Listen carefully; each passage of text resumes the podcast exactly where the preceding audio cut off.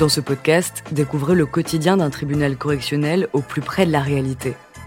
Exceptionnellement, l'enregistrement des audiences que vous allez entendre a été autorisé. Bienvenue dans Justice en direct. Nous remercions Francis Bobby, ancien président de la Chambre correctionnelle de Mont-de-Marsan. L'audience est ouverte, vous pouvez vous asseoir. Dossier numéro 4, représenté par Maître Pastor Bonnet, du barreau de Bordeaux. Donc, Madame Viato est revenue présenter. Docteur Viato, vous voulez bien approcher, s'il vous plaît? Alors, nous allons. euh, je vous invite à vous asseoir et je vous donnerai la parole très rapidement. Je vais vous entendre en tant que témoin. Euh, Madame est gérante de société. Il lui est reproché aujourd'hui d'avoir ouvert un établissement détenant des animaux non domestiques sans autorisation, en l'espèce des bruins ortolans jaunes. Il lui est également reproché d'avoir mis en vente une espèce protégée d'animaux, en l'espèce des bruins ortolans jaunes. Alors, euh, si vous n'y voyez pas d'inconvénient, maître, je vais entendre le docteur Viato en tant que témoin. Aucun problème, monsieur le président. Et elle restera ensuite euh, pour peu de temps à la disposition du tribunal si vous le voulez bien. Je vous invite à venir, docteur Viato. Alors je vais vous euh, demander de décliner votre nom, votre prénom et votre identité, euh, et votre profession, pardon. D'accord. Donc Elisabeth Viato, euh, vétérinaire inspecteur au service vétérinaire de Mont-de-Marsan dans le domaine de la faune sauvage. Très bien. Vous allez lever la main droite et vous allez jurer de dire toute la vérité. Je jure de dire toute la vérité. Merci, docteur. Donc je vous écoute sur ce dossier.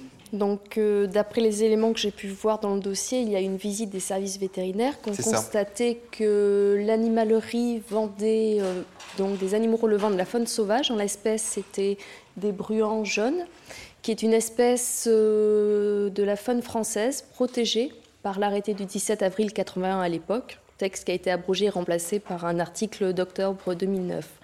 Pour vendre ces espèces d'oiseaux, il faut que l'établissement ait une autorisation d'ouverture. Donc au moment de la visite, Ce qui pas le cas ce qui n'était pas le cas euh, quand les agents de l'ONCFS ont visité donc cet établissement. Ensuite, le deuxième point qui apparaît euh, dans le procès verbal, c'est qu'il s'agit d'une espèce euh, protégée au niveau français et cette espèce ne peut être vendue en animalerie uniquement si c'est une espèce qui est née et élevée en captivité ce que j'ai compris. et donc, euh, la personne qui vend cet oiseau doit pouvoir apporter euh, la preuve de l'origine légale de l'oiseau, ce qui, selon les éléments du dossier, là encore, n'était pas le cas.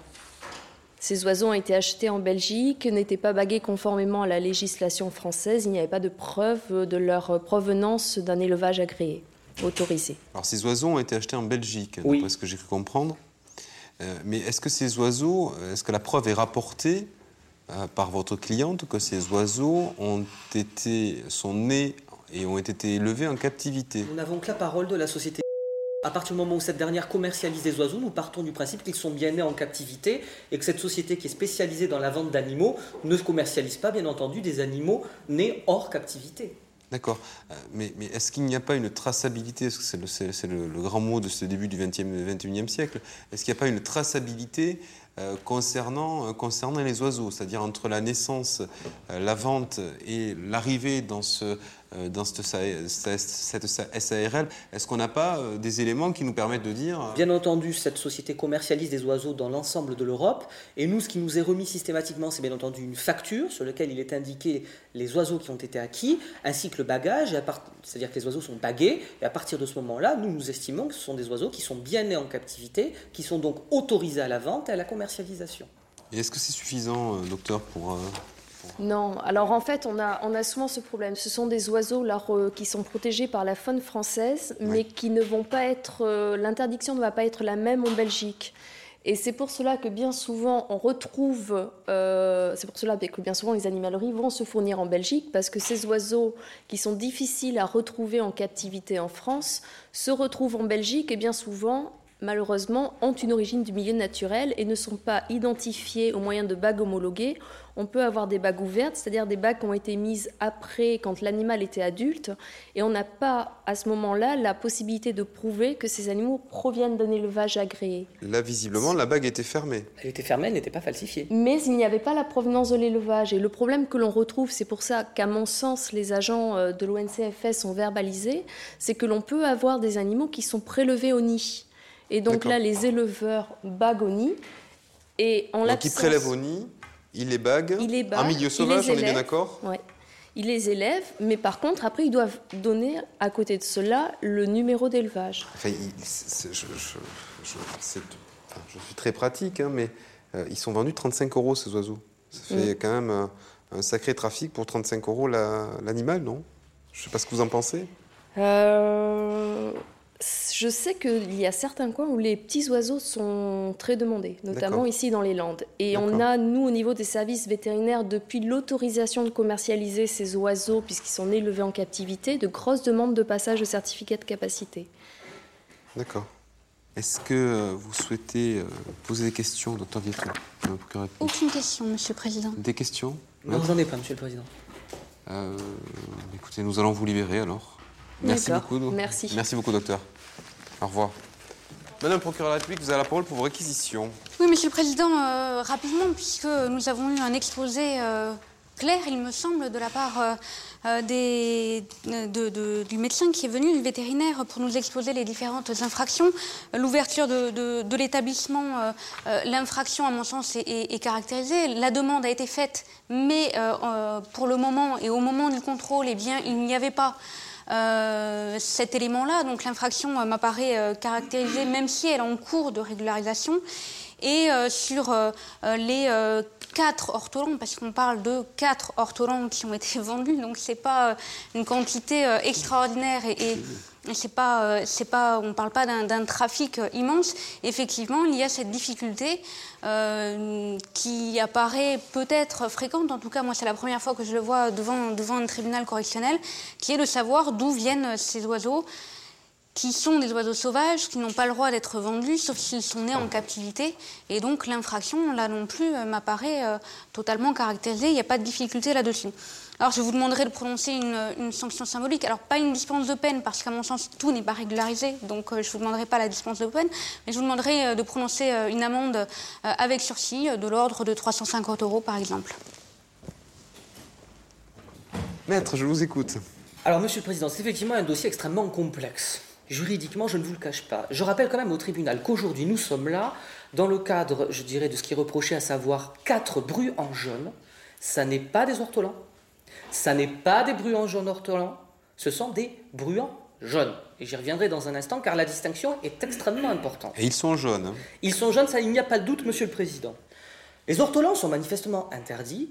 Notre région est particulièrement concernée là-dessus. Il paraît qu'a priori, je dis a priori, les gens en consommeraient dans le cadre, je dirais, de restaurants, et ils sont bien entendu interdits depuis fort longtemps, je dirais, ou en tout cas interdits à la vente, dans le cadre d'un arrêté qui a été rendu, mais pas les bruants jaunes. Les bruants ortolans jeunes n'existent pas. Vous avez deux types d'oiseaux, les bruants ortolans qui sont les Emberiza ortulana et vous avez les bruants jaunes qui sont les Emberiza citrinella. Ce qui veut donc dire que les bruants ortolans jaunes n'existent pas. Je produis à votre tribunal, et vous le verrez bien entendu dans le cas de votre délibéré, la fiche technique de chacun de ces oiseaux. Les bruants ortolans mesurent entre 16 et 17 cm de longueur. Le bruant jaune mesure très exactement 16 à 17 cm. Alors il y a en revanche une différence de poids. Je ne sais pas si elle est sensible, mais en tout cas, le bruant ortolan pèse entre 19 à 27 grammes et le bruant jaune pèse lui de 24 à 30 grammes, ce qui fait bien entendu toute la différence, vous en conviendrez. Vous avez un arrêté qui a été rendu, un arrêté particulièrement restrictif, du 17 avril 1981, qui vous dit, je l'ai surligné pour que ce soit plus aisé à retrouver, je dirais, dans cet arrêté qui fait quand même quelques pages, qui dit qu'effectivement les bruants jaunes sont interdits à la commercialisation, arrêté particulièrement sévère. Vous avez entre-temps, quelques années plus tard, un arrêté en date du 10 août 2004 qui se veut, entre guillemets, plus laxiste, puisque cet arrêté du 10 août 2004 précise et fixe les conditions dans lesquelles on peut commercialiser des animaux d'espèces dits non domestiques. Vous avez une annexe A et une annexe B, dans lesquelles il n'y a bien entendu pas les bruants jaunes. Donc, je dirais, ce texte est manifestement plus laxiste que l'arrêté. Alors, la difficulté de ce dossier sur ce premier chef de prévention, c'est de savoir si, oui ou non, Madame savait que ces animaux n'étaient pas nés en captivité, mais qu'ils étaient nés hors captivité, voire peut-être même capturés au nid, puisqu'il nous a été indiqué par le docteur euh, que vous avez entendu que parfois on capturait les oiseaux directement au nid. Ben, moi je suis désolé, mais euh, j'aimerais bien effectivement qu'on me démontre qu'il s'agit d'animaux qui ne sont pas nés en captivité et que dans ces conditions-là, l'infraction est constituée et que Madame en avait conscience.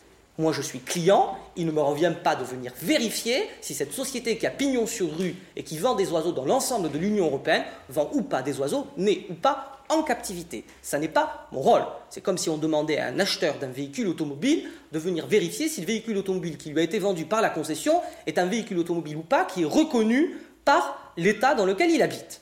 J'ai produit à mon dossier l'intégralité des factures fournisseurs pour l'année 2007 et elle m'a également remis l'intégralité des factures fournisseurs pour l'année 2009.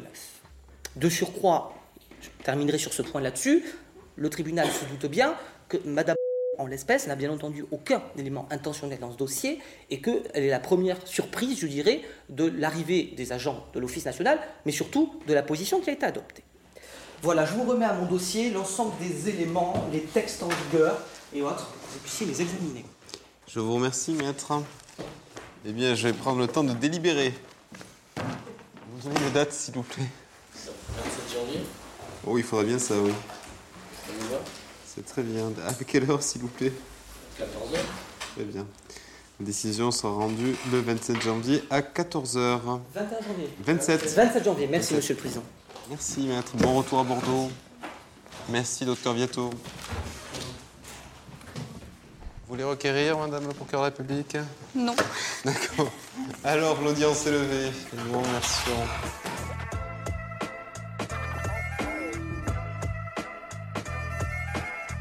Vous venez d'écouter Justice en direct. Si vous avez aimé ce podcast, vous pouvez vous abonner sur votre plateforme de podcast préférée et suivre Initial Studio sur les réseaux sociaux. Justice en direct est une coproduction Initial Studio et Morgan Productions. Ce podcast est une adaptation de la série documentaire En direct du tribunal, produit par Morgan Productions, écrit par Samuel Luret et réalisé par Karine Astier. Production exécutive du podcast Initial Studio. Production éditoriale du podcast Sarah Koskiewicz. Montage Victor Benabou. Musique La Grande Table. Illustration Paul Grelet. Avec la voix de Pauline Joss.